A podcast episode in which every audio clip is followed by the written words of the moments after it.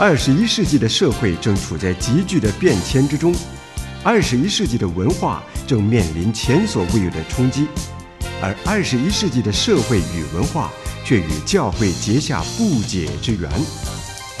诸天宣扬，脉动二十一世纪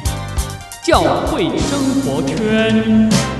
弟兄姐妹，在上一个礼拜呢，我们谈到在真道上合一是以弗所书第四章的一个主要的题旨。圣灵所赐合而为一的心，应该竭力的去保守，因为身体只有一个，圣灵只有一个，正如同我们蒙召同有一个指望，一主、一信、一喜、一位神。是的，我们只有一位神，就是众人的父，超乎众人之上，贯乎众人之中，也住在众人之内。弟兄姐妹，众人在笼统的含义来说，是所有的人。上帝是创造万有的主，也按着他的心意，照他自己的形象来造人。但是创造的主并不是被造者的父，上帝造物绝不是物的父亲，所以上帝是人类的父亲，这并不是圣经的信仰。上帝拆他儿子的灵进入在我们的心里面，我们才可以呼叫阿巴父。这是加拉太书四章六节很清楚地告诉我们，可见这里的众人应该指的是信主的弟兄姐妹，不是世上的众人。然而，上帝的超越以及内住，仍是他无所不在、无所不知、无所不能的特性。我们的父神超乎众人之上，他是超越的，有绝对的全能。只有在他的主权下，我们才可以合一。他也是内住的，有奇妙的旨意，因为他住在众人之内，不仅管理与鉴察，也施恩与眷顾。上帝的同在以及他的引导是没有时间的限制。上帝是关乎众人之中，上帝的全能的旨意是彰显在他的安排当中。上帝的作为是借着众信徒得以显明出来。上帝使信的弟兄姐妹成为福分的导管，透过我们将他的能力完全的表露出来。一位神，一位父，一个心意，一个目的，弟兄姐妹，却借着众人以不同的方式、不同的重点启示出来。所以，众人是一个整体，个人是个个体，人是一个整个整体的一个部分。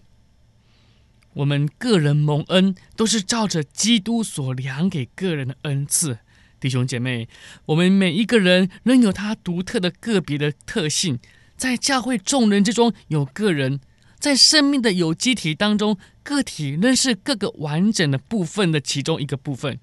原来合一不是指着大家都千篇一律都是一样的，一模一样，而是在不同中的同一。是主将各样的恩赐赏赐给人，恩赐不同，却都会达成教会的增长。主耶稣在马太福音第十八章十九节所说的“同心合意”，那个原来的意思呢，就好像是一个交响乐一样，不同的乐器演奏出不同的部分，却合成一个最和谐的音乐，这就是合一了。弟兄姐妹，主赐下不同的工人，有使徒。有先知，有传福音的，有牧师和教师，他们的恩赐不一样，但是目的却是同样一样的，就是为要装备圣徒，各尽其职，以达成群体的发展。这个群体是什么呢？这个群体就是教会，就是基督的身体。弟兄姐妹，这个群体就是我们。保罗在哥林多前书第十二章有最具体的说明。在这里再反复的解释，身体的增长也是肢体长大的一种实际的情形。成长最具体的表现，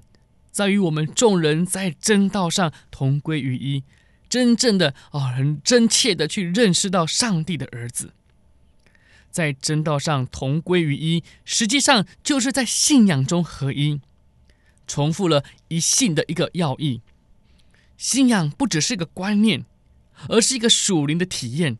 或者是一个信心的认识，认识上帝，认识上帝的儿子，认识是需要竭力追求的弟兄姐妹。如果我们看了何西亚书第六章三节，彼得后书一章三节到八节，都告诉我们要竭力追求认识神。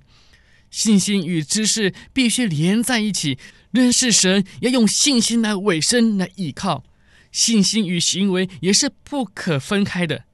有这样的信心，才会产生真实的果效。是的，弟兄姐妹，这个果效就是合一，好像身体全部都能够发挥生命的力量，